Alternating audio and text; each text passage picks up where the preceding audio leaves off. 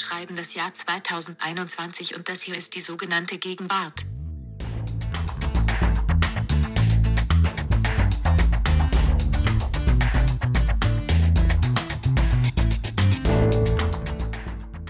Danke, Siri, für diese wie immer sehr freundliche, aber etwas kühle Anmoderation. Mein Name ist Lars Weißbrot. Und ich bin Ijoma Mangold. Wir sind Redakteure im Feuilleton der sympathischen Wochenzeitung Die Zeit. Und hier sprechen wir alle zwei Wochen, bi-weekly, wie wir englisch affinen Menschen sagen, sprechen wir in unserem ebenso sympathischen Podcast über äh, die Gegenwart und alles, was sich so in der Gegenwart bewegt. Genau, bewegt ist ein gutes Stichwort, denn ich habe das Gefühl, dass es tatsächlich eine, naja, vielleicht nicht neue, aber eine junge Bewegung gibt, die durch Corona auch nochmal verstärkt worden ist. Und es ist eine Bewegung von der Stadt aufs Land. Darüber wollen wir heute reden, also über, über Zentrum und Peripherie, über Stadt und Land, über Metropole und Provinz, über Urbanität und Suburbia und darüber, wie sich das alles gerade verändert nochmal. Also, dass so eine, so eine Neuausrichtung der Geografie äh, stattfindet. Und damit auch der Lebensform. Das ist sozusagen das Gegenwartsthema daran, was wir versuchen zu fassen. Apropos Gegenwart, bevor es damit losgeht, kommt wie immer unser Eröffnungsspiel, der sogenannte Gegenwartscheck. Ijoma, ich bitte dich um den ersten Vorschlag. Fang du doch an. Silent Meditation. Das muss man erst sacken lassen. Ich erkläre es. es ist definitiv ein neues Phänomen, aber ich habe es natürlich auch rausgesucht, weil ich so, weil ich es wirklich schon ganz lustig finde. Ich habe gar nichts dagegen. Das ist äh, ein Programm, das man öfter auf Clubhouse findet. Und wenn man sich da dann einschaltet, ähm, hört man nichts, weil ja Silent still, schweigend meditiert wird. Und ähm, ich finde das schon ein, eine hohe Stufe unserer digitalen Sophistication, ähm, dass man gewissermaßen digital vernetzt mit anderen gemeinsam schweigt, sodass die eigentliche pragmatische Funktion, dass man auf Clubhouse äh, Stimmen überträgt, Laute überträgt, wegfällt, aber man eben doch eine Gemeinschaft wird, wie so eine unsichtbare Kirche. Ich fand das sehr ich hat, mich hat das irgendwie gerührt. Ich kannte jetzt Silent Meditation nicht, aber mir sind natürlich diese ganzen Silent Rooms bei Clubhouse aufgefallen. Ach so, die gibt es auch in anderen äh, thematischen Zuspitzungen. Ja, meistens steht da stilles Netzwerken. Und es ist ein Raum und alle sind still, ja. aber vernetzen sich irgendwie, aber ich weiß auch nicht wie. und das ist jetzt mein Problem. Ja. Es tut mir leid, Ijoma. Wie zu erwarten, ist bei mir Clubhouse so exponentiell in sich wieder zusammengefallen. Bei dem Wort schaudert es mich jetzt schon so, weil es sowas ist so von gestern. Das ist wirklich für mich der klassische Kandidat, wo ich sagen muss, nein, kein Punkt. Clubhouse ist einfach dieser, dieser, dieser kleine, kleine Punkt, den das plötzlich überschritten hat und zack ist es weg bei mir. Aber den hast du doch selber Keine herbeigeführt, indem du dich ihm derart grenzenlos ausgeliefert hast. Das ist wie am Kindergeburtstag, wenn man sich zu viel Sahnetorte reinstopft und danach ist einem kotzübel. Man muss die Dinge natürlich dosieren. Ich habe Clubhouse immer dosiert und bin weiterhin hocherfreut über das ein oder andere Programm, das ich, also ich, ich, ich finde das schon, ich finde es weiterhin irgendwie einen, einen, tollen Schritt nach vorne oder was Neues, sondern eine emergente Form der Kommunikation, mit der man sich da so auf diese stille, fast silent Art einklickt in fremde Gespräche, die dieses hohe Maß an Vertraulichkeit haben und gemeinsam irgendwie sich an der Sache abarbeiten um, und ihre Erfahrungen zum Sprechen bringen. Also ich glaube, dass da tatsächlich was, was Neues entsteht und zwar neu nicht einfach im technologischen Sinne, sondern in dem Sinne, was das psychologisch dann ermöglicht, eine Form der Aussprache und der Beteiligung äh, ähm, die anders ist als andere Formate, die es bisher gab. Insofern, Total. ich, ich finde es eine schöne, eine schöne Neuerung unserer Welt. Nee, wirklich. Ich glaube auch, du hast völlig recht. Clubhouse hat eine echte Lücke gefüllt ja. und im, das wird auch bleiben, ja, mhm. diese Art von Interface und da Kommunikationsmöglichkeit. Aber es ist wirklich jetzt einfach und so funktioniert ja unser Spiel radikal, individuell. Ja, da hast du recht. In dem Fall wirklich, wirklich subjektiv. Ja, es ist ja. dieser Moment, wenn ein Kind immer mit Aufklebern spielt und dann kauft der Papa ganz viele Aufkleber, ja, und kommt mit den Aufklebern nach Hause. Und dann sagt das Kind, oh Papa, Aufkleber sind doch, sind doch für kleine Kinder. Das will ich doch gar nicht mehr. Und dann steht man da als Vater so und denkt so, wie, Aufkleber ist schon wieder vorbei. So ist es dann einfach. Okay. So ist es ich, einfach. Ich nehme das hin, das, mir steht auch, auch, gar nichts anderes zu. Es gibt keine Revisionsinstanz, außer natürlich unser Publikum. Ähm, ich möchte aber trotzdem darauf beharren, dass es irgendwie eine tolle Sache ist, die sich auch übertragen lässt. Wir könnten zum Beispiel auch einfach mal eine Ausgabe Silent Podcast machen, die dann auch 60 Minuten dauert. Das ist das ist, wenn man so völlig sich selbst überschätzt und wir denken, wir sind Harald Schmidt, der mal eine, eine Sendung ohne Bild gemacht hat oder auf Französisch. Stimmt. Ijoma und Lars, bei uns wird es ja reichen, wenn wir auf Englisch eine Sendung machen und keiner versteht, wie ich die Wörter ausspreche. Okay, ich mache das nächste. Ja. Ich mache jetzt leider etwas, ich finde, da kannst du eigentlich nicht widersprechen, weil es so tief geht, dieses Gefühl, ja. Ein neues Gefühl von Facebook? Es ist ein körperliches Gefühl, was man tatsächlich schwer beschreiben kann. Da müssen wirklich Poeten ran, um das zu beschreiben. Ich habe eine völlig neue körperliche Erfahrung gemacht. Jetzt bin ich echt gespannt. Die, und deswegen ist es gegenwärtig, jetzt sehr viele machen werden. Manche haben sie auch im letzten Jahr schon gemacht. Und zwar wurde mir gestern zum ersten Mal, ich habe öfter, ich habe vorher öfter Corona-PCR-Tests gemacht und mir wurde so im Rachen, bis ich würge, so rumgepiekst mit dem Stäbchen. Gestern wurde mein erster Schnelltest gemacht und mir wurde dieses Stäbchen in die Nase eingeführt. Mir wurde fälschlicherweise gesagt, der, der da benutzt wird, sei nicht so schlimm. Ich weiß nicht, wie die Schlimmen dann sind. der wurde eingeführt, es ging immer weiter, immer Ach, weiter. Hör auf. Bis es, bis, es, hör auf. bis es irgendwo da oben war, wo man es manchmal spürt, wenn man so schwer erkältet ist und dann hüpft und dann merkt man, dass da irgendwas wehtut. Da so unterm Auge. Unterm Auge, nein, bitte. Kannst du uns Details wurde, ersparen? Dann wurde es da sehr warm, es tat auch weh. Ah. Und dann wurde, ah. das war das Wichtige, dreimal gedreht. Lars, bitte! dreimal wurde es umgedreht. Und können wir bitte einen Silent-Podcast machen? es hat wehgetan. Es war jetzt nicht der schlimmste Schmerz der Welt. Es war vor allem eine Art von Erfahrung, natürlich eher unangenehme Erfahrung, die ich so noch nie hatte. Es war, wie sagt man dann, eine Stelle, von der ich gar nicht wusste, dass man da, dass man da was spürt, wenn man da so so reingeht, so tief. Und ich finde, mehr Gegenwart geht eigentlich nicht als dieses Gefühl, das wird, das wird bleiben. Da wird unsere Generation dann in 20 Jahren sagen, das haben wir erfahren, wie dieses Stäbchen da hinten hinterm Auge rumgedreht wurde. Also ich gebe dir den Punkt, nicht nur, weil ich quasi äh, emotional jetzt äh, Du bist doch ganz schockiert. Bin. Ich bin noch ganz. Tatsächlich habe ich es aber eine fast annähernd eindringliche Beschreibung schon vor einem halben Jahr, jetzt muss ich ein bisschen angeben, da hatte ich den Vorzug, die großartige Tennisspielerin und Schriftstellerin Andrea Petkovic zu treffen. Und die stand kurz vor den French Opens. Und da mussten natürlich auch alle, das ganze Team und so weiter, vorher gecheckt werden. Und auch ihr Boyfriend. Und der erzählte davon, das sei, das sei so furchtbar, er habe das Gefühl gehabt, die hätten ihm was aus seinem Hirn herausgeholt. Und äh, dachte ich, na, ob der nicht mal übertreibt. Aber jetzt äh, bestätigst du das. Gruselig. Aber wenn, wenn ich geimpft bin, brauche ich das ja gar nicht mehr. Das heißt, ich setze nicht auf Tests, sondern auf Impfen. Ist das die richtige Reaktion? Das ist wie immer die richtige Reaktion. Du setzt auf Impfungen, nicht auf Tests. Das stimmt. Es war allerdings, war auch eine Interviewsituation und es waren zwei Männer äh, vor Ort und beide hatten diesen Schnelltest. Mhm. Und für mich entstand sofort, ich möchte das über den anderen Interviewpartner gar nicht sagen, aber für mich entstand natürlich sofort so ein männliches äh, Wettbewerbsverhalten. Also wer reagiert weniger darauf, dass einem mit diesem Stäbchen hinter, hinterm Auge irgendwie ah, rumgedreht wird? Lars, es ist wirklich gut. Bitte. Ich bin dran. Okay. Äh, nachdem du mich hast mit äh, einem Phänomen aus der digitalen Welt so hast abblitzen lassen, mache ich jetzt eine 180 Grad Kehrtwende und kehre endlich mal wieder voll richtig zurück in die analoge, wie sagt man, Kohlenstoffwelt. Ein neues Phänomen dieser Gegenwart ist, es gibt keine Schlangen mehr vor Postämtern. Und zwar, das hat jetzt gar nichts mit Corona zu tun, sondern weil es einfach so viele Paketabholestellen die wie, äh, wie sagt man, wie Schwammeln aus, aus dem Boden gesprossen sind, gibt, dass man ja an jeder dritten Ecke äh, sein Paket abholt. Und die Schlangen waren in Wahrheit ja immer nur Schlangen von Menschen, also 80 Prozent der Schlange hatten diesen Abholzettel dabei und warteten sich ihr Paket zu, zu, holen. Und das ist jetzt nicht mehr der Fall. Das heißt, wenn du was anderes als ein Paket abholen willst bei der Post, wirst du zum Beispiel mal eine Briefmarke kaufen, eine historische Erinnerungsbriefmarke kaufen, wirst du sehr schnell bedient.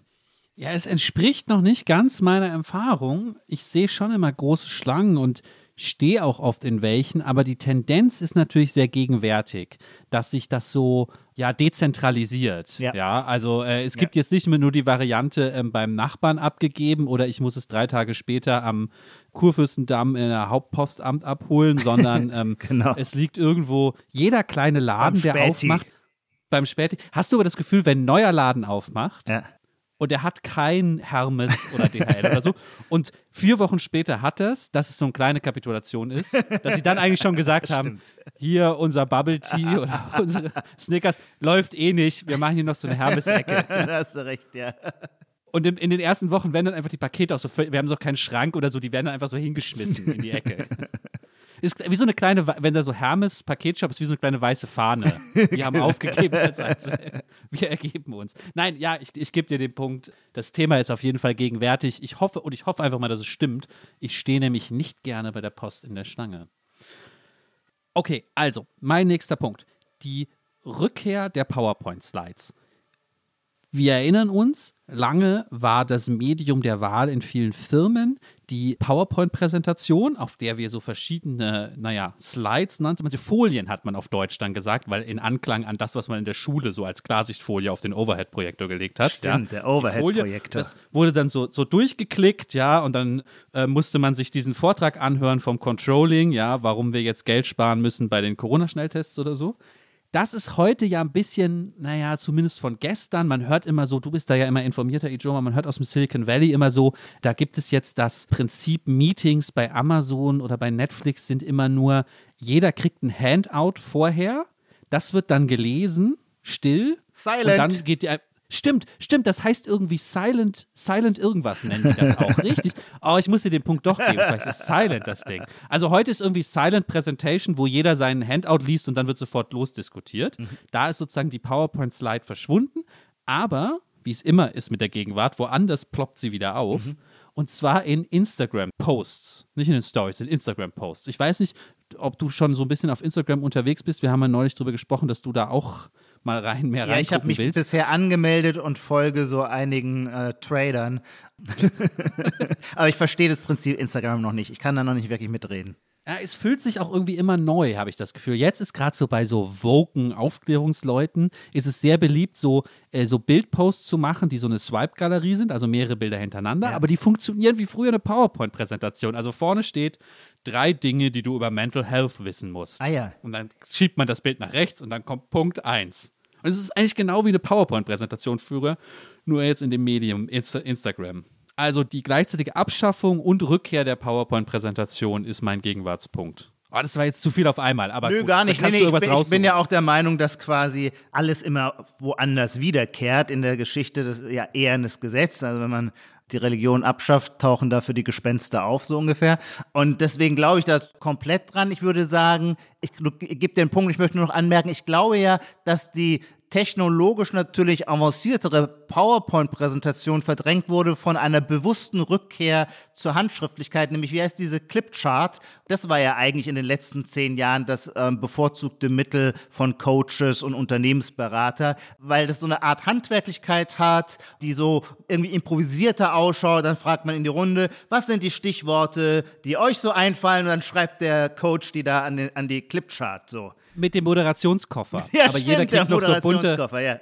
Okay, Ijoma, das heißt, du gibst mir den Punkt? So ist es. Ich gebe ihn dir gerne. Ich bin dran, dran, nicht wahr? Mein dritter Vorschlag, ehrlich gesagt, habe ich den jetzt bis zu Ende aufbewahrt, weil ich dachte, er könnte von dir kommen.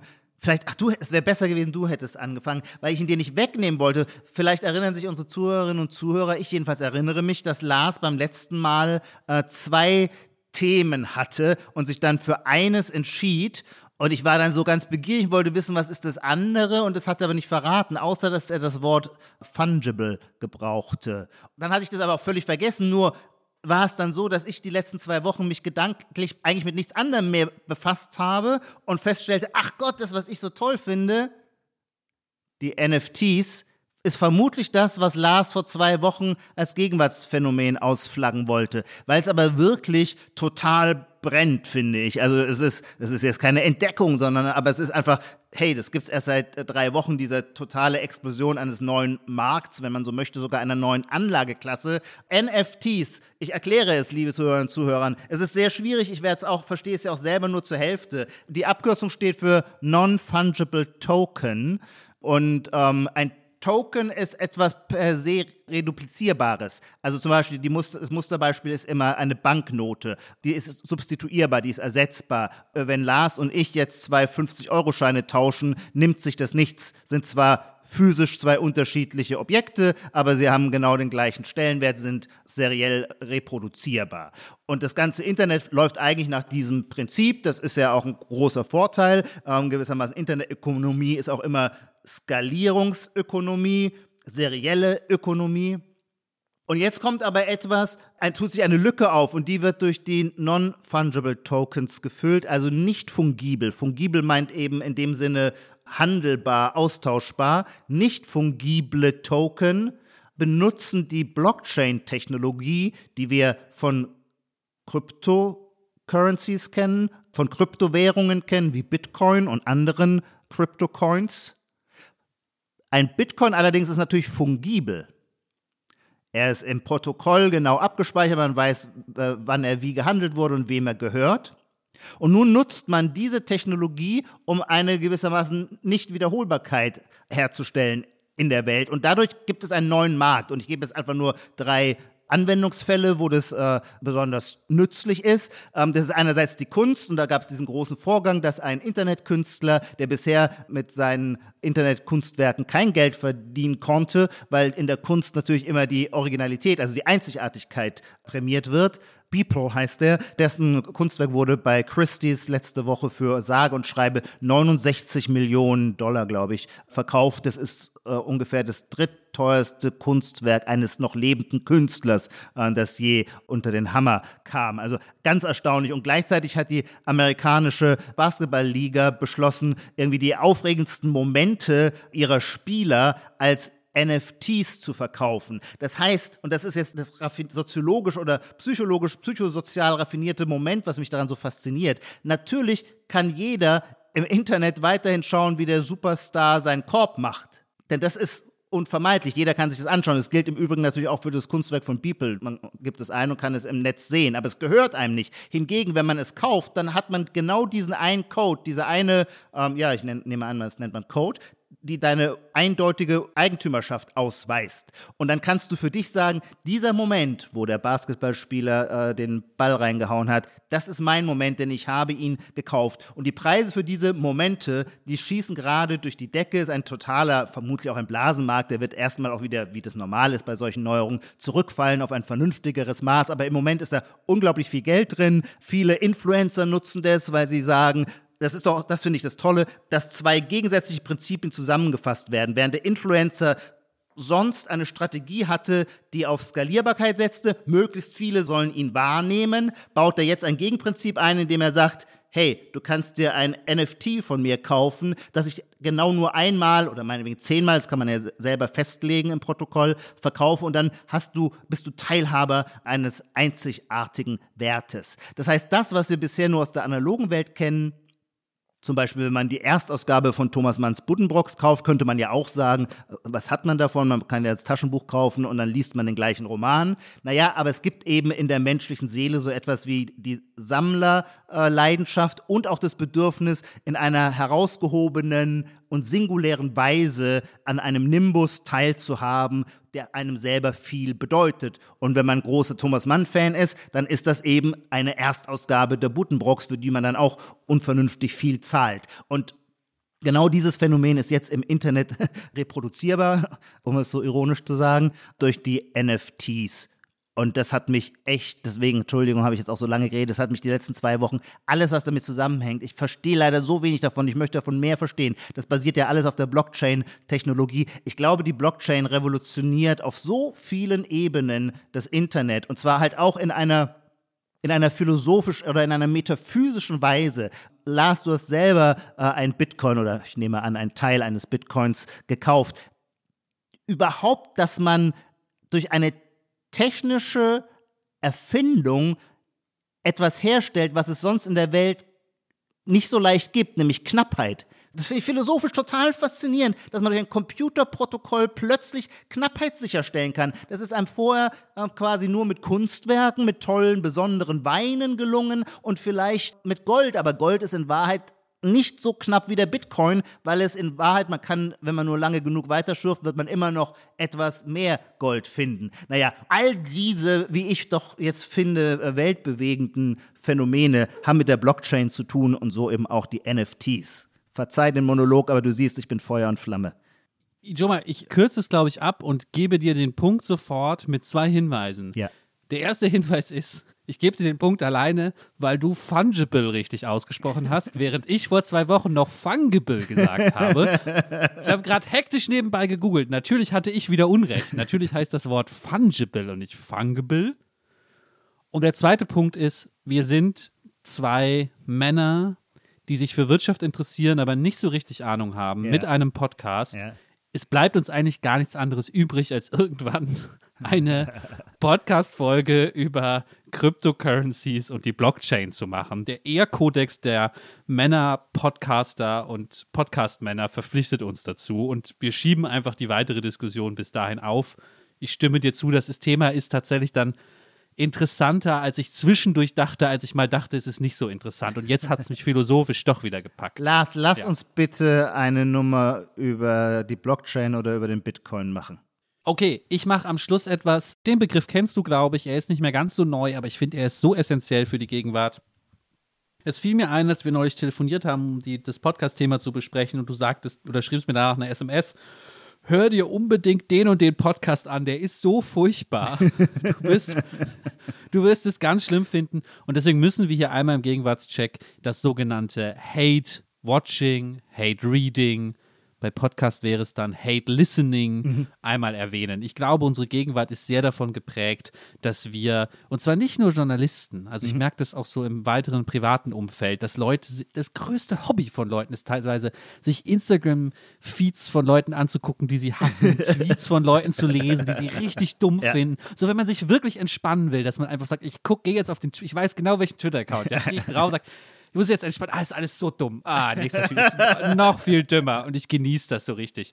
Und äh, das ist mein Gegenwartscheck-Vorschlag. Absolut, äh, ein super Punkt, in der Tat. Und er verrät auch so viel über jeden von uns. Ich will mich auf keinen Fall da ausnehmen. Wir leben doch zu einem erheblichen Teil natürlich auch von unseren negativen Gefühlen, weil die natürlich schneller eine Intensität schaffen und uns selber auch in unserer Identität dann nochmal klarer konturieren, indem wir uns von etwas anderem absetzen. Und natürlich nennen wir das, wovon wir uns absetzen, immer das Dumme, weil wir uns selber ja immer so schlau vorkommen. Dabei gilt, den Satz hatte ich gerade vor zwei Tagen, ich weiß jetzt nicht genau wo, gelesen, es war ein Zitat von äh, C.G. Jung, was die Leute nicht verstehen, nennen sie dumm. Ja, da ist doch was dran. Ja, vielleicht. Apropos, ähm, was wir nicht verstehen und ähm, Unterschiede, von denen wir lernen. Ich weiß gar nicht, ob es eine gute Überleitung ist. Lass uns über die Stadt und das Land reden, unser Thema von heute und was sich da in der Gegenwart verschiebt. Oh ja. Wir sind, das ist wichtig zu sagen, das möchte ich gerne vorwegschicken, dafür performativ sehr gut aufgestellt. Wichtiges Feuilletonwort. Performativ stehen wir gut da. Denn tatsächlich sende ich hier gerade aus der man kann sagen Stadt Hamburg. Ich glaube, darauf können wir uns einigen. Das ist schon eine Stadt. Hansestadt sogar. Eine Hansestadt sogar, ja. Während du ganz klar auf dem Land sitzt, eigentlich in dem gegenwärtigen Klischee von Land, nämlich in der Uckermark bist du gerade. Auch aus unserem Vorbereitungstelefonat, ich erzählte dir irgendwas und plötzlich riefst du rein, Lars, da sind 15 Kraniche und ein Reh. da merkte man, okay, Ijoma ist in der Uckermark. Ich weiß nicht, wie du die 15 so schnell gezählt hast in dem Moment. 15 Kraniche und ein Reh. Da sitzt du, du bist auf dem Land, ich in der Stadt. Kannst du vielleicht kurz erzählen, wie du aufs Land gekommen bist? Ja, gerne. Ähm, es gehört ja zu den schönen Lizenzen eines Podcasts, dass man ähm, schamlos autobiografisch argumentieren darf. Und in der Tat, ich freue mich so auf unser Thema, weil ich, seit ich so halb aufs Land gezogen bin, halt wirklich so viel über diese Differenz von Stadt und Land nachdenke. Und zwar in einer Weise, über die ich vorher nicht nachgedacht habe, weil ich es gar nicht, gar nicht hätte nachdenken können, weil mir vorher gar nicht klar war, wie stark oder essentiell diese Differenz ist. Also, ähm, dass man alles anders sehen kann, so wie man nicht mehr in der Stadt lebt, sondern auf dem Land. Ijoma, darf ich da einmal schnell reinspringen, weil, weil da muss ich was ergänzen. Mhm. Du sagst jetzt, du denkst so viel über den Unterschied zwischen Land und Stadt nach, seit du auf dem Land wohnst. Und ich, ich denke auch so viel über die Unterschiede nach, aber lustigerweise, weil ich nicht aufs Land gezogen bin wie du. Ich frage mich eigentlich jeden Tag, warum ich mhm. oder Leute, die so sind wie ich aus meinem Milieu, überhaupt in den Metropolen bleiben, wo sie die bekannten Nachteile erleiden müssen, wie die hohen Mieten, die sich dann die Ärmeren nicht mehr leisten können, aber teilweise auch die Mittelschicht davon sehr bedrückt ist und die braucht Platz. Jedenfalls dann, wenn sie plötzlich äh, irgendwie äh, Trampolinen für die Kinder irgendwie aufstellen wollen oder sowas, ja. Und das geht dann eben in den interessanten Vierteln der deutschen Metropolen, Hamburg, Berlin, München, äh, Köln plötzlich nicht mehr. Und ich frage mich, warum ziehen nicht noch viel mehr Leute aufs Land und warum sage ich nicht einfach, auf Wiedersehen Hamburg-Eppendorf, ich ziehe irgendwo 200 Kilometer raus oder so. Was, was hindert mich eigentlich dran? Was ist der Unterschied? Die Frage bewegt mich wirklich. Also, ich selber bin ja nur so ein Pendler, das gebe ich gerne zu. Also ich habe weiterhin eine Wohnung in Berlin und ein kleines Bauernhäuschen in der Uckermark. Durch Corona bin ich hier jetzt sehr viel mehr, als ich gedacht habe, als ich das Haus kaufte. Und lass, ich fasse es mal so zusammen bevor du dir ein kleines Haus kaufst, bist du natürlich der Meinung, dass dich das sehr glücklich machen wird. Sonst würdest du dich gar nicht in ein solches Abenteuer, das viel Zeit und psychische, seelische Energie von dir verlangt, hineinbegeben.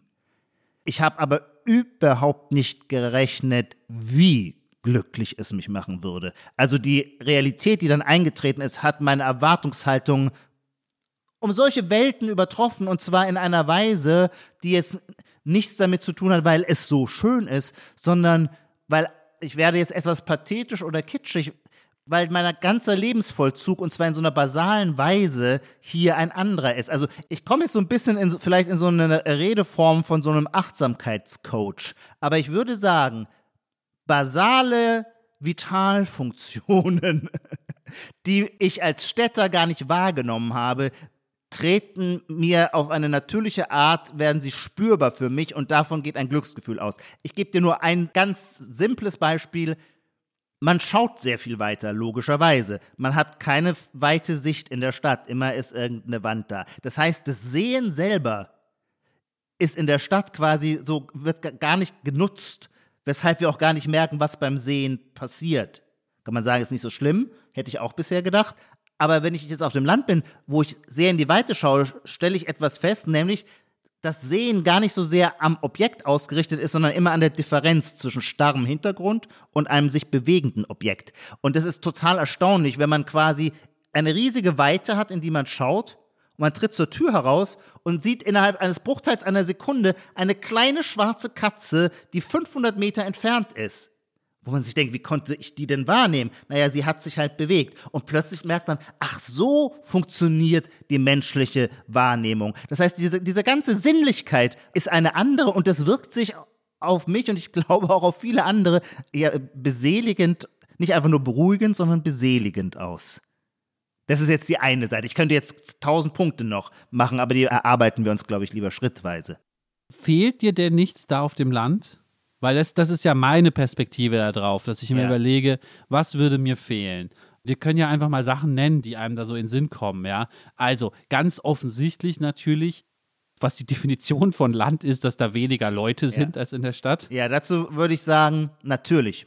Unbedingt. Ich glaube auch, zumindest in meinem Fall, ist es auch ein Phänomen des Älterwerdens. Und ähm, die Zeit, wo ich nichts toller fand, als möglichst viele Leute kennenzulernen, wogegen überhaupt nichts zu sagen ist, liegt jetzt hinter mir. Irgendwann hat man so seinen Sättigungsgrad erreicht und stellt fest, so nett auch alle Leute sind, die man auf der nächsten Party kennenlernen könnte. Man hat ja sowieso nicht die Zeit, um sie näher und intensiver kennenzulernen.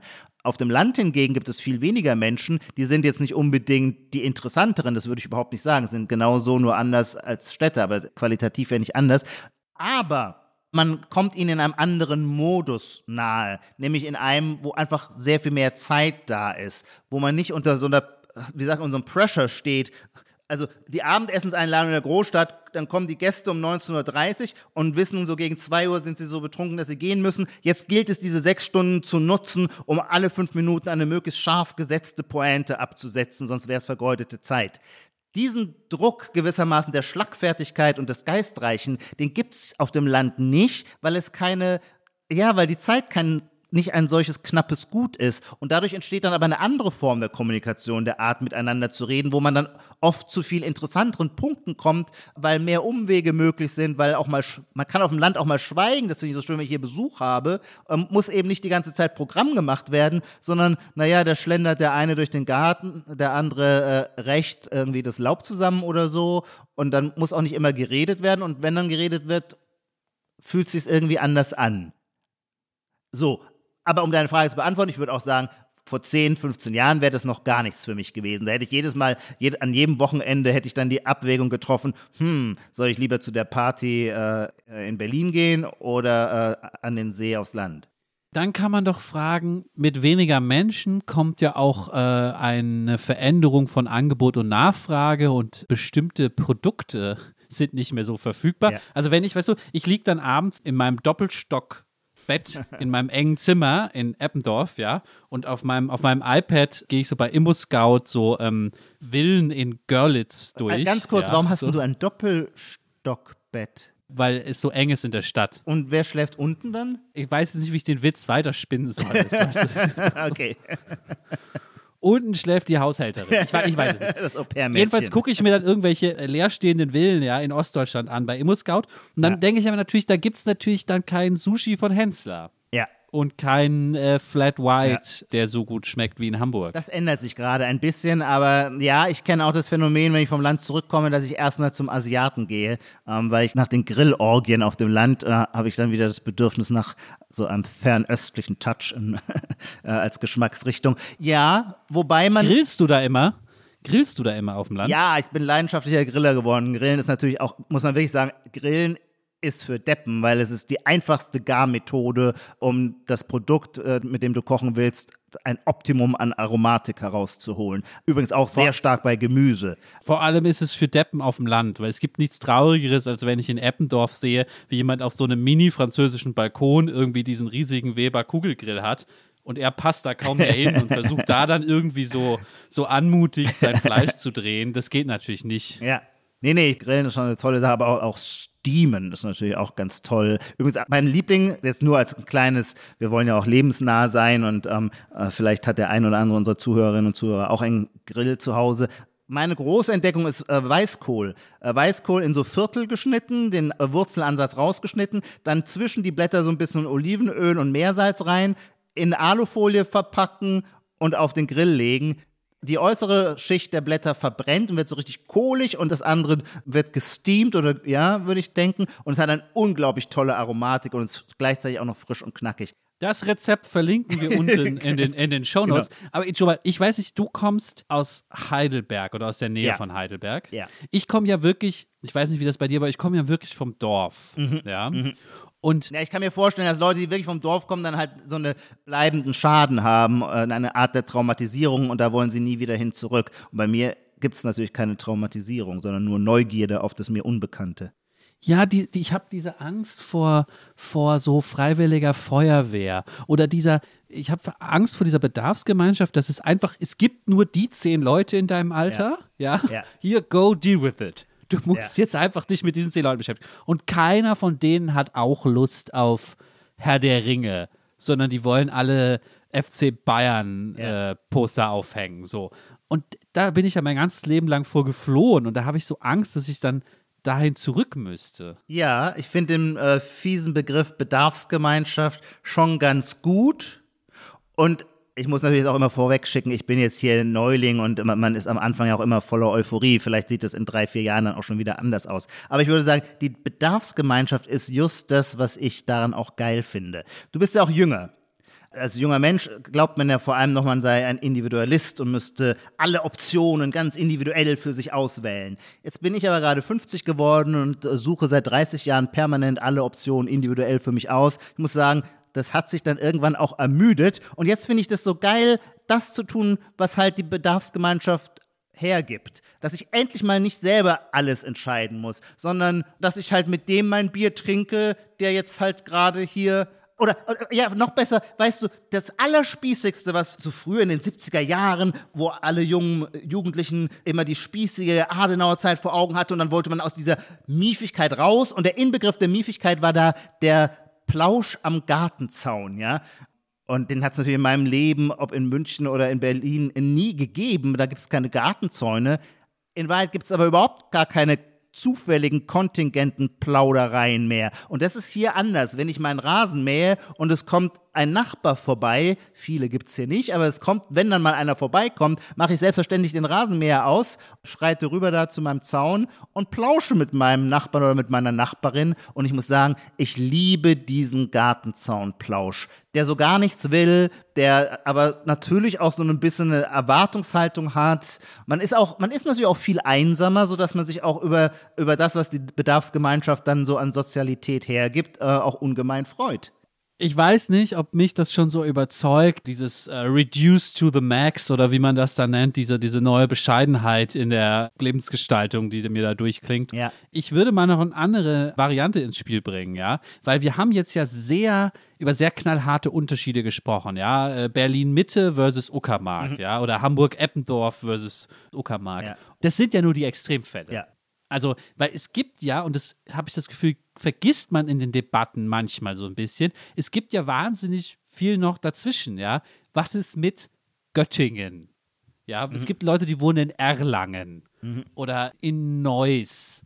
Keine Ahnung, ich könnte natürlich jetzt äh, die ganze Deutschlandkarte durchgehen. Ja. Das ist ja weder eine Metropole, ja. noch ist das die Uckermark, wo ich so ein Haus habe und dann gucke ich bis zum Horizont und irgendwo ist eine schwarze Katze, ja. ja. Das ist die Provinz, darf man das sagen? Ja, die ja, Göttinger oder? wären natürlich empört, wenn du sie jetzt hier einfach mal zur Provinz zählst, wo sie eine stolze Universität, zumindest seit 200 Jahren eine stolze Universität haben, die auch immer, ich glaube, bis zu den Brüdern Grimm eine große Rolle spielte. Aber aus einer Perspektive von München, Hamburg, Berlin mag das so erscheinen. Also das, was du ansprichst, treibt mich auch öfter um. Und zwar, weil ich das Gefühl habe, dass die Medien und also auch wir selber immer so ein völlig verkehrtes Bild von Deutschland reproduzieren. Das Deutschland, das in den Medien abgebildet wird, besteht in Wahrheit immer nur aus Hamburg, München, Berlin, manchmal noch Frankfurt, Köln kippt eigentlich schon hinten runter. In Wahrheit ist aber natürlich der größte Teil von Deutschland liegt in, in, in der Fläche, in, in den Provinzen. Ich meine, wir, wir sind ja das das Restprodukt des Heiligen Römischen Reichs deutscher Nation. Das bestand aus über 300 Staaten. Wir hatten immer diese kleinfürstliche Struktur und die ist ja ein enormer kultureller Reichtum, weil jede kleine Residenzstadt, ähm, das kann man ja heute, das können wir heute in der Gegenwart noch nachvollziehen, aber das hat ja eine Tradition oder einen Grund. Jede kleine Residenzstadt verfügte über ein Drei-Sparten-Theater mit Opernchor und Ballettensemble und so weiter. Das heißt, wenn man die drei äh, hegemonialen Metropolen verlässt, kommt man eigentlich überhaupt erst da an, was Deutschland ausmacht. Und ich bekomme es immer so ein bisschen von meinen Lesereisen mit, weil die führen einen dann auch an Orte, an denen man sonst nie war. Nach Oldenburg oder nach Ravensburg und stellt fest, dass da eine unglaubliches Engagement herrscht. Das sind auch autarke, oft sehr stolze, auch wirtschaftlich oft sehr stolze Städtchen oder Kleinstädte, viel bildungsbürgerlicher geprägt im besten Sinne. Die schütteln dann immer die Köpfe über uns Zeitungsmacher, weil wir glauben, wir müssten das Feuilleton permanent neu erfinden, während die immer sagen, wir wollen doch nur Substanz, das reicht uns, wir wollen Substanz. Also es sind jedenfalls, ich will nur sagen, man macht ganz andere Erfahrungen. Und das ist ein bisschen auch das unterliegende Motiv unseres Podcasts, zu sagen, man macht ganz andere Erfahrungen, je nachdem, wo man lebt. Du hast gerade was Gutes gesagt, nämlich wirtschaftliche Power hm. in der Provinz, ja. die da liegt. Und das bringt mich zu einer Frage, äh, nämlich fällt dir ein Kunstwerk ein, ein aus der Gegenwart, was für dich äh, irgendwie die Provinz, eine interessante Facette der Provinz beleuchtet. Weil dazu fällt mir nämlich was ein, was ich gleich erzählen möchte. Aber vielleicht kannst du zuerst sagen, welches Kunstwerk dir da einfällt. Naja, es gibt schon, nachdem gewissermaßen sehr lange aus den 90ern bis in die frühen Nullerjahre der Berlin-Mitte-Roman das maßgebliche Genre in der deutschen Gegenwartsliteratur war, gab es dann eine Gegenbewegung, die wurde angeführt von dem Sinologen und Surkamp-Autor Stefan Thome, Grenzgang hieß sein Roman von 2007, der nicht nur in der Provinz spielte, sondern ausdrücklich auch die Rituale und die äh, soziale Situation in einer dörflichen Gemeinde als Thema und als Gegenstand hatte. Diese Linie ist, die ist eigentlich, ich finde die insgesamt hochinteressant. Zuletzt ist jetzt letzten Herbst erschienen von Christoph Peters, der Dorfroman, der heißt tatsächlich als Titel auch Dorfroman. Und ich glaube, der Erfolg oder warum dieses Genre so ergiebig ist, hat mit etwas zu tun, das ich jetzt selber von mir kenne, wenn ich Freunde in anderen Dörfern hier in der Uckermark besuche. Wenn ich die besuche, dann sind da so, keine Ahnung, 30 Häuser und dann will ich immer von meinem Gastgeber zu jedem Haus die Geschichte erfahren. Ein Bedürfnis, das ich in der Großstadt natürlich nicht habe. Da frage ich mich nicht, wer wohnt wohl hinter dieser Tür. Aber im Dorf interessieren mich, die auch sozialgeschichtlich interessieren mich immer total alle Biografien. Wer ist das? Ist das ein dazugezogener, jemand, der hier geboren ist? Aber welchen Beruf, womit verdient er eigentlich sein Geld? Wir Städter können uns ja immer nicht vorstellen, dass man auf dem Land Geld verdient und so weiter. Naja, und dann gibt es natürlich einen äh, sehr schönen Roman von der Julie C., der auch der ein äh, großer Bestseller war und dann auch sehr, sehr gut verfilmt worden ist. Ich glaube, im ZDF war der so vor einem Jahr zu sehen, unter Leuten. Und da erkenne ich mich selber dann so ganz wieder, weil im Dorf gewissermaßen alles das, was die Menschen an Biografien mit sich herumtragen, viel sichtbarer ist und sich auch aneinander stößt und reibt. In der Stadt wird es ja weganonymisiert.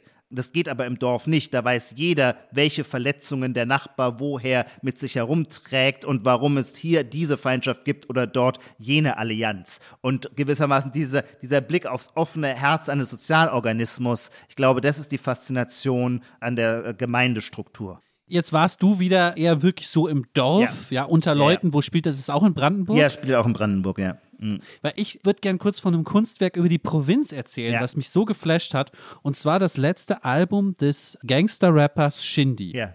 Das ist, äh, hoffentlich sage ich jetzt nichts falsch, vor zwei Jahren erschienen.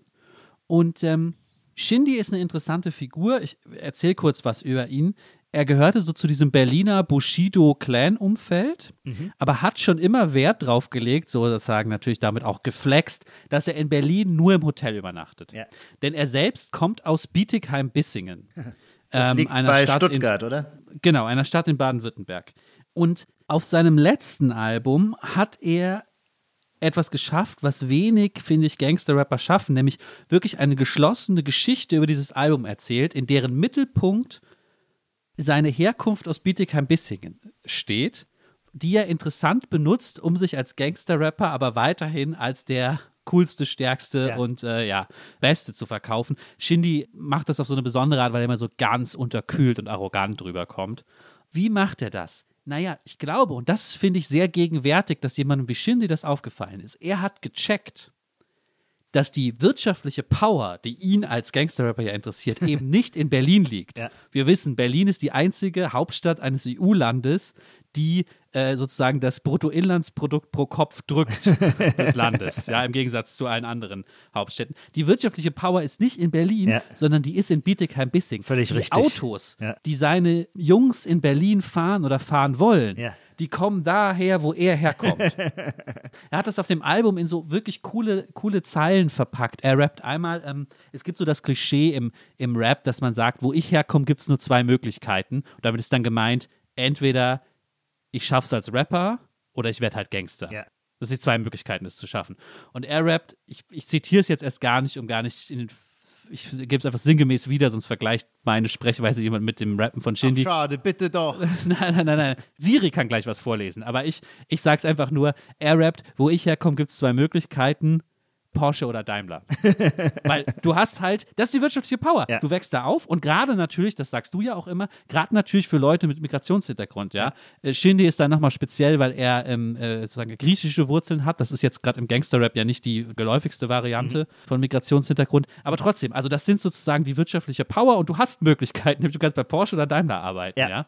Und ich lasse jetzt Siri mal was davon vorlesen. Oh ja. Auf meinem Wiedeking Floh Halt den Ball flach. Oh, deinen krassen Porsche sehe ich alle zwei Minuten hier. Eberhard Betzner macht Moves wie ein Pimp. Die ganze Stadt riecht nach Milliarden dank Olymp. Okay, Ijoma, ich, ich lese es auch nochmal vor. Ich rap es nicht, aber ich lese es auch nochmal vor. Auf meinem Wiedeking Flow halt den Ball flach, Bro. Deinen krassen Porsche sehe ich alle zwei Minuten hier. Eberhard Besner macht Moves wie ein Pimp. Die ganze Stadt riecht nach Milliarden dank Olymp. Also das ganze Anspielungswerk Geil, ja. kommt ja hier aus der Provinz, ja. Olymp kommt aus dieser Ecke. Ist das die Schreibmaschinen? Firma nee, oder was? Nee, es ist eine äh, Modefirma, ja. Ach so. So eine gute deutsche mittelständische äh, ah, ja. Mode, Herren, Herrenmode, glaube ich. Und auch schön, dass wir nochmal an Wiedeking erinnert werden. Der ist genau, ja schon eigentlich ja. volle Vergangenheit. Genau, Wiedeking als der große Mann bei Porsche. Und ganz wichtig natürlich diese Zeile, dein krassen Porsche, in, also gerichtet nach Berlin, ja, ja, ja. Deinen krassen Porsche, sehe ich hier alle zwei Minuten bei mir in Bietigheim-Bissing, weil wir haben alle das Geld und wir stellen sie her. Das ist natürlich auch ökonomisch interessant, weil Shindy damit natürlich einem echten, ich möchte fast sagen, marxistischen Gedanken auf der Spur ist, nämlich, dass es egal ist, wie viel Autos, wie viel Porsches er besitzt als Gangster-Rapper. Es kommt darauf eigentlich an, die Produktionsmittel zu besitzen, Porsche herzustellen. Und die sind in Bietigheim, die sind in der Nähe von Bietigheim-Bissingen. Also das war mein, mein Provinzkunstwerk, weil ich finde vor allem ja. diese wirtschaftliche Power der Provinz interessant. Absolut. Weißt du, warum ich da so viel drüber nachdenken musste, jetzt gegenwärtiger in diesem Jahr nochmal? Immer wenn ich davon höre, wo unsere Impfstoffhoffnungen ja. herkommen. Ja. Die kommen ja nicht aus Berlin oder Hamburg, jedenfalls ist mir das ja. nicht bekannt, ja. Wir wissen alle, BioNTech kommt aus Mainz und dann aber, wo, wo wird jetzt Impfstoff in Deutschland hergestellt? In Marburg.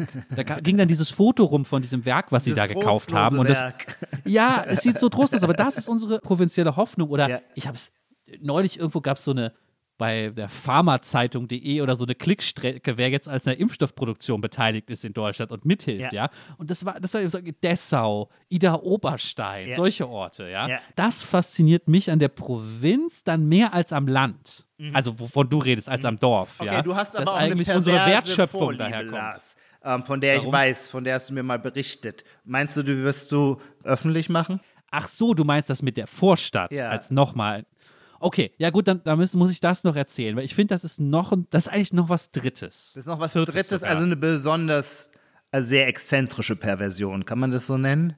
Also ich finde es eigentlich krass, dass du es überhaupt so pervers nennst, aber ich liebe nicht das platte Land, die Provinz im Sinne von Bietigheim-Bissing oder Ida Oberstein finde ich interessant, will ich aber nicht hinziehen, ja, ja. in der Stadt wohne ich ich sehne mich nach der Vorstadt, nach Suburbia, wie es dem Klischee entspricht, ja, dass ich mit so einem Ford Galaxy Familienvan fahre ich, ja, in Neugraben Fischbeck oder wie das hier in Hamburg heißt, die Sachen, in so ein, in so Carport, ganz wichtig, Carport. Carport. Eigentlich, eigentlich will ich nur den Carport. In den Carport rein, ja. Aber ich habe natürlich, also es hat auch mit den Fragen von eben zu tun. Ich habe da natürlich Platz, mhm. ja.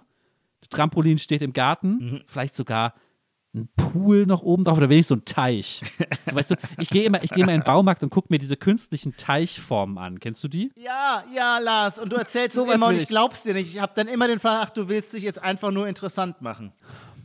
Ja, also du, du hältst es für kokett, ich dass ich von kokett. Suburbia ja. Kannst du das gar nicht nachvollziehen? Ich kenne es ehrlich gesagt gar nicht und die Klischeebilder, die mir davon überliefert sind, also das ist ja nicht Fleisch und nicht Fisch. Ich habe nicht den erhöhten Puls und die radikale Distinktionsleidenschaft, die mich an der Großstadt begeistert, wo es darum geht, äh, trendy und vorneweg zu sein und im Gegenwartscheck zu bestehen. Aber ich habe umgekehrt natürlich auch nicht die völlig entspannte also an, an den Distinktionssymbolen der Großstadt null interessierte Behäbigkeit und gleichzeitig Weite und Verlassenheit des Landes, wo man halt äh, die Lungen auffüllt mit reinem Sauerstoff, sondern irgendwie the worst of both worlds. Naja, ich muss schon zugeben, dass natürlich viele Bilder, die ich, die ich davon liebe, von diesen, also Traumvorstellungen, du hast schon recht, viele dieser Traumvorstellungen sind aus Filmen oder Serien oder so, wo sie eigentlich eine Dystopie ja, meinen. Nicht wahr? Ja? ja. Aber ich, ich gucke mir dann, nein, da will ich wohnen. Ja? Es gibt zum Beispiel eine Serie, die ich finde die gar nicht besonders interessant. Ist auch Jahre her, dass ich sie gesehen habe, redet auch keiner mehr von. Weeds hieß die, lief in Deutschland auf Pro7 über eine Vorstadtmutter, die irgendwie ja.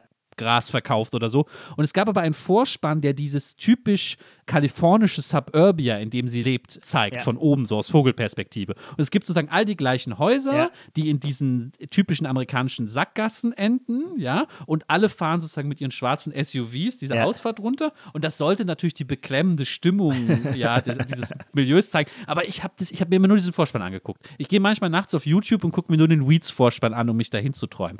Vielleicht, vielleicht verstehst du es so, vielleicht ist es eine Amerika-Liebe. Ja, das vielleicht könnte ist es dann wieder meine Amerika-Liebe, weil die eigene eigentliche Suburbia, die Klar. ich mir vorstelle, ist dann doch irgendwie amerikanisch eher als deutsch. Ah ja, aber es ist jetzt auch nicht, dass ich mit der amerikanischen Suburbia positivere Gefühle verbinde. Allein schon die Unmöglichkeit, vor die Haustür zu treten und einen Spaziergang zu machen. Etwas, was ich in jeder Großstadt dieser Welt liebend gerne tue und auf dem Land natürlich auch, ist in Suburbia quasi ausgeschlossen. Suburbia ist ja nur fürs Auto, Auto. Ja. Das ist fürs Auto, ja.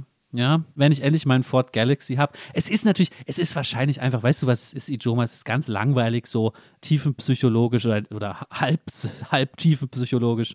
Man denkt ja schnell, irgendwas wäre tiefenpsychologisch, aber man selber ist gar nicht tief. Es ist einfach nur so banal. Jedenfalls tiefenpsychologisch kann nie etwas sein, was du selber, wo was ich du selber, selber Zugang hast. Ja. ja, gut, aber ich denke jetzt einfach, ich weiß halt genau, in diesem Ford Galaxy natürlich das Modell von 1995 dann, kamen immer die beiden Jungs, die beiden Brüder zum Fußballtraining, wo das Haus so etwas schicker und amerikanischer war als unseres und etwas geordnetere Verhältnisse, ja, mit äh, Eltern, die noch zusammengelebt haben ja. und Hund und Golden Retriever geherrscht haben. Ja. Und das ist für mich sozusagen irgendwie das Suburbia, wo ich mich dann vielleicht mit neun hingeträumt habe und jetzt immer noch. Vielleicht ist es, vielleicht ist es so äh, so langweilig. Ach ja, dafür hätte ich Aber dann volles Verständnis. Hin. Es wäre jedenfalls sehr originell, wenn hier der Rap-Kritiker und Feuilletonist Lars Weißbrot irgendwann seinen Lebensmittelpunkt mit Familie und Ford Galaxy in, ich weiß gar nicht, in welche deutsche Suburbia ähm, sich da anböte. Es wäre jedenfalls interessant. Und die Geschichten, die du dann zu erzählen hast, ob die dann am Ende nicht doch eher jenen Dystopien ähneln, die wir aus den Filmen kennen. Eine Frage habe ich noch, Ijoma. Ja. Ich weiß, wir nähern uns jetzt der Zielgeraden und ich mache jetzt noch mal ein großes Fass auf, aber vielleicht hast du eine schnelle Antwort für mich.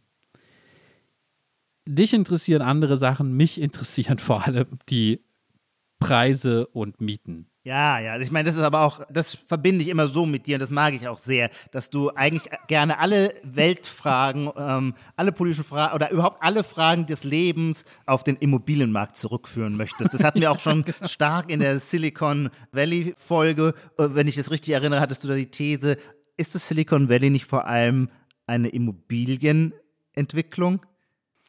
Genau, und jetzt versuche ich das auch nochmal in Immobilienbegriffen zu verstehen, weil manchmal hilft es ja, ganz, ganz dumme Fragen zu stellen. Und ganz, ganz dumme Fragen stellen kann ich sehr gut. Ijoma, warum sind Immobilien auf dem Land eigentlich billiger als in der Stadt?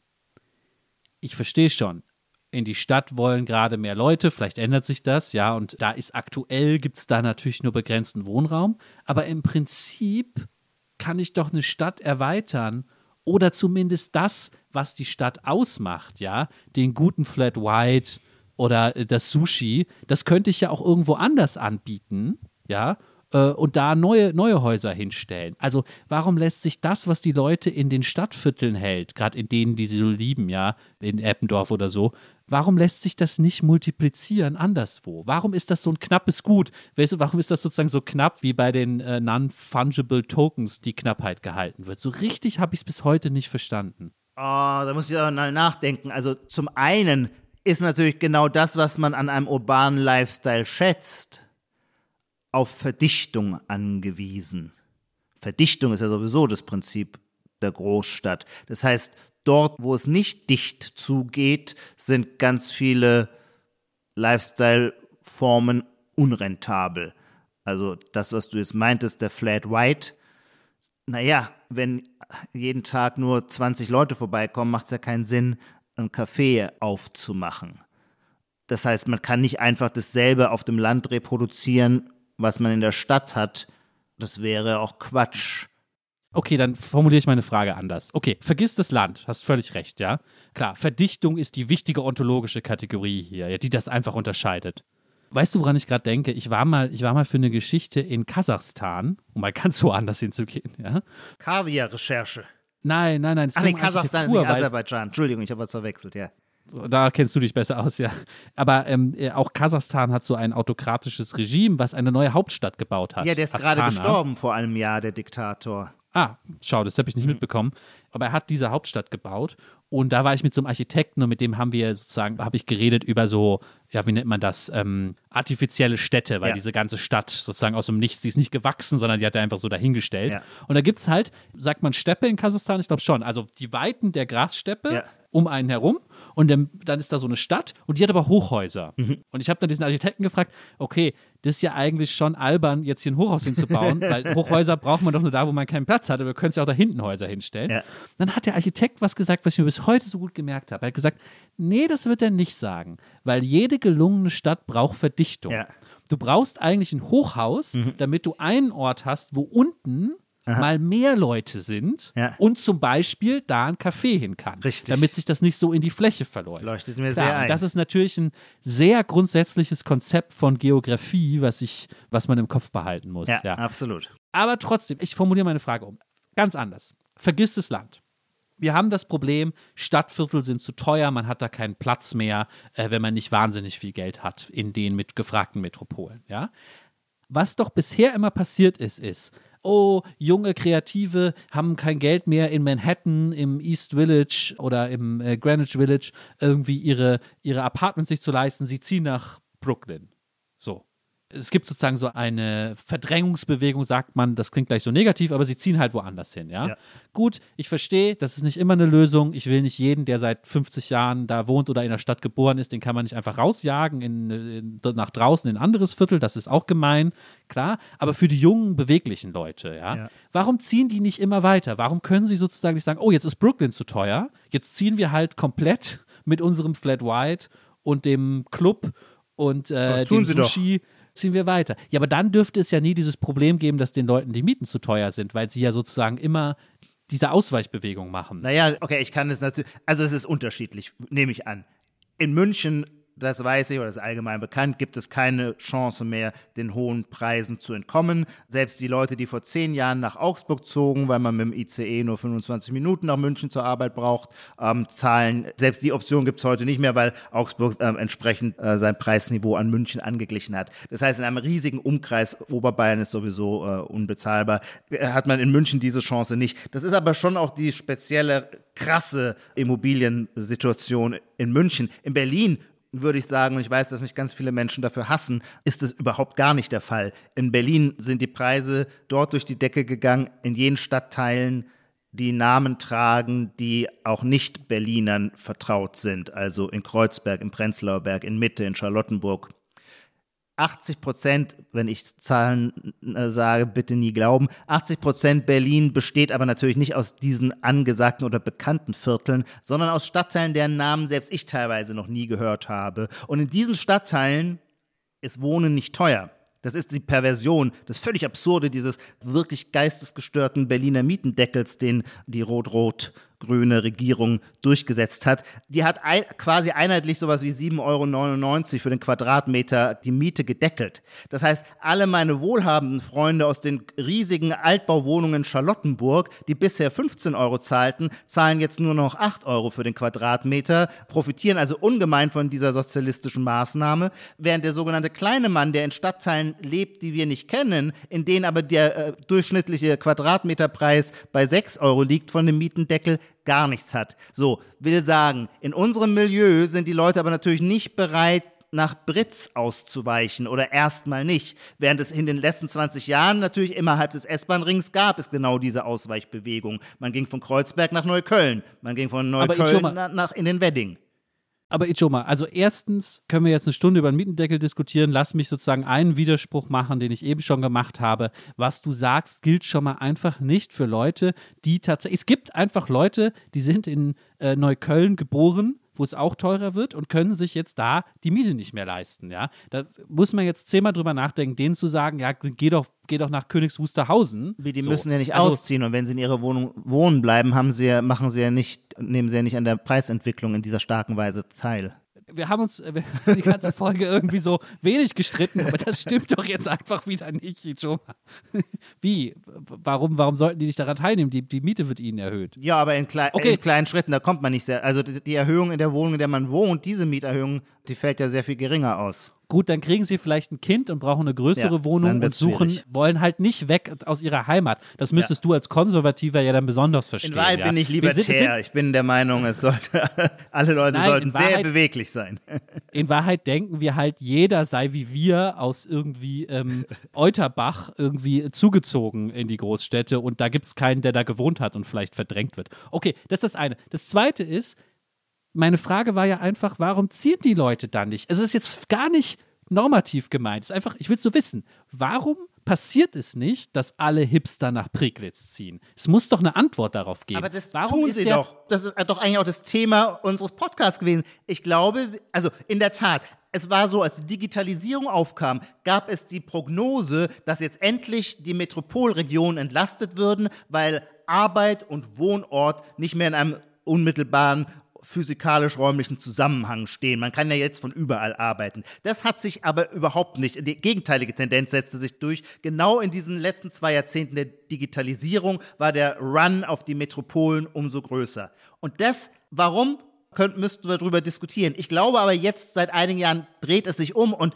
Corona hat wie ein Katalysator gewirkt. Denn das Potenzial, das die Digitalisierung immer schon hatte, das die reale Unternehmenskultur oder Lebenspraxis aber nie ausschöpfte, wurde nun durch die Notsituation Corona gewissermaßen herbeigepresst. Und jetzt plötzlich wissen wir alle, wie viel an Remote Work möglich ist. Und das wird, glaube ich, unsere ganze Form des Arbeitens und Lebens tatsächlich neu entwerfen. Ich glaube, das einzig wirksame Mittel gegen den Mietenwahnsinn in den Großstädten ist tatsächlich in die Regionalität auszuweichen. Und das können wir natürlich auch noch befördern. Also ich weiß, was mich immer total aufregt, wie der Westen mit den neuen Bundesländern nach 1990 umgegangen ist. Der hat in einer radikalen Weise deren Bahnstreckennetz einfach abgeschnitten, hat gesagt, brauchen wir nicht. Diese ganzen Bahnlinien gibt es noch, die verbinden mittlerweile so, das, was wir vorhin suchten, gibt es was zwischen, zwischen Berlin und Uckermark. Natürlich gibt es so eine Stadt, so eine alte Garnisonsstadt wie Neuruppin, da gibt es eine eine Kirche, da gibt es ein ordentliches Gymnasium, da gibt es Kindergärten. So, bisher braucht man eine Stunde, glaube ich, wenn man mit dem Zug nach Berlin will. Würde man die alten Linien nutzen und sagen, da, da fährt jetzt ohne Unterbrechung ein schnell ein ICE oder eine Magnetleitbahn hin und her, da könnte man ohne große Probleme die Fahrzeit auf 30 Minuten reduzieren und dann könnten auch die Leute, die weiterhin in Berlin arbeiten, in Neuruppin leben. Und wir hätten wahnsinnig viel Druck aus dem metropolitanen Immobilienmarkt herausgenommen. Und ich glaube nicht, dass die Leute alle in den Großstädten wohnen, weil sie es so hip finden, mit Hipstern Kaffee zu schlürfen, so schön es ist, sondern viele haben es oder tun es, weil sie da Arbeit haben, während sie in Wahrheit, gerade wenn sie Familien haben, viel mehr von der kleineren Sozialstruktur einer mittleren oder einer Provinzstadt träumen. Ijoma Mangold, der ne Neoliberalisierungskritiker, fordert was? Neue Bahnstrecken, neue, neue Weg Warum soll ich denn als Neoliberaler nicht für vernünftige Verkehrspolitik sein? Für schnelle Verbindungen. Darauf können wir uns dann ja einigen. Ich bin mir nicht so ganz sicher, ob der Wohnungs- und Mietmarkt so funktioniert wie ein normaler Markt und sich das einfach so auspendelt. Deswegen halte ich da staatliche Eingriffe für berechtigter als du lass uns auf dieser dissonanten Note schließen. Aber du darfst dich zu den Glücklichen schätzen, denn deine Wunschvorstellung ist ja Realität. Das ist natürlich ein total regulierter Markt. Es gibt keinen anderen Markt, der so reguliert ist wie der Immobilienmarkt. ja. Ich bin heute ein bisschen langsam. Wir begraben das, wie sagt man das Streitbeil, die Streit, nee, die Streitaxt. Wir begraben an dieser Stelle die Streitaxt und kommen zu unserem klassischen letzten Programmpunkt, nämlich die sogenannte Zukunft. Heute bin ich dran und habe eine Frage an Lars. Ehrlich gesagt, wenn ich es vorwegschicken darf, mir fällt das, ich finde es sehr, sehr schwierig, diese Prognosefrage immer zu stellen. Ich finde es eigentlich sogar leichter, sie zu beantworten, wobei auch das ganz schön tricky ist. Diesmal ist mir nur eine Sache eingefallen, die vielleicht ein bisschen umständlich ist. Aber meine Frage lautet, glaubst du, dass in drei Jahren Delivery Hero mittlerweile ein DAX-Unternehmen, ein deutsches DAX-Unternehmen, das in drei Jahren Delivery Hero Amazon abgelöst hat als Big Player der Digitalisierung. Und zwar, weil Delivery Hero, und das habe ich eben erst kürzlich gelernt, das hat mich so fasziniert, Amazon hat ja, ist ja nicht groß geworden, weil die eine Leidenschaft für Bücher hatten, sondern das ist bekannt. Jeff Bezos suchte sich Bücher aus, weil das am einfachsten war, um erstmal so die Idee des, der Versandökonomie umzusetzen. War klar, das kann man leicht verpacken, leicht lagern. Das ist fungibel, in hohem Maße fungibel, fungible.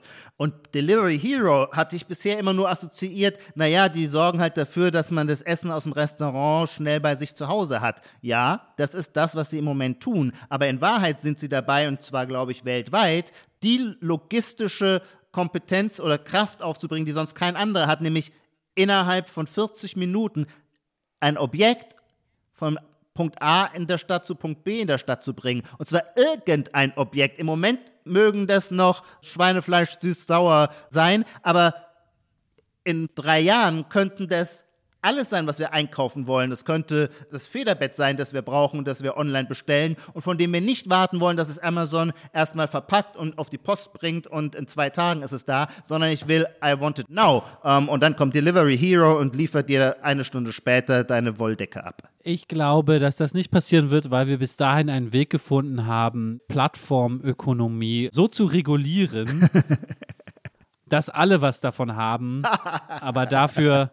Jetzt zahlst du es mir aber heim. Die, die Plattformökonomisten nicht mehr so herrschen können, wie es heute Amazon herrschen kann. So, und bevor du jetzt widersprichst und dann fällt mir wieder, wieder nichts ein, weil ich heute irgendwie unterzuckert bin, machen wir Schluss. Danke an alle Zuhörerinnen und Zuhörer fürs Zuhören wir sehen uns, hören uns wieder in zwei Wochen. Dann äh, habe ich auch irgendwie, äh, dann, dann ich faste Zucker. Äh, in zwei Wochen ist Ostern vorbei. Dann esse ich wieder Zucker und bin schneller. Bis dahin im Kopf. Ich fand dich gar nicht langsam. Die Titel aller Bücher, Artikel, Filme, Songs oder Serien aus dem Podcast finden Sie in der Podcast-Beschreibung. Bei Anregungen, Kritik und Lob schreiben Sie uns gerne an gegenwart.zeit.de.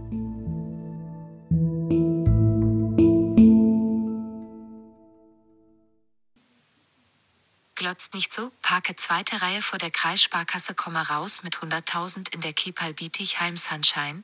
Hier ist das Gras grüner in meiner Straße wohnen nur Reiche, das ist Streetball.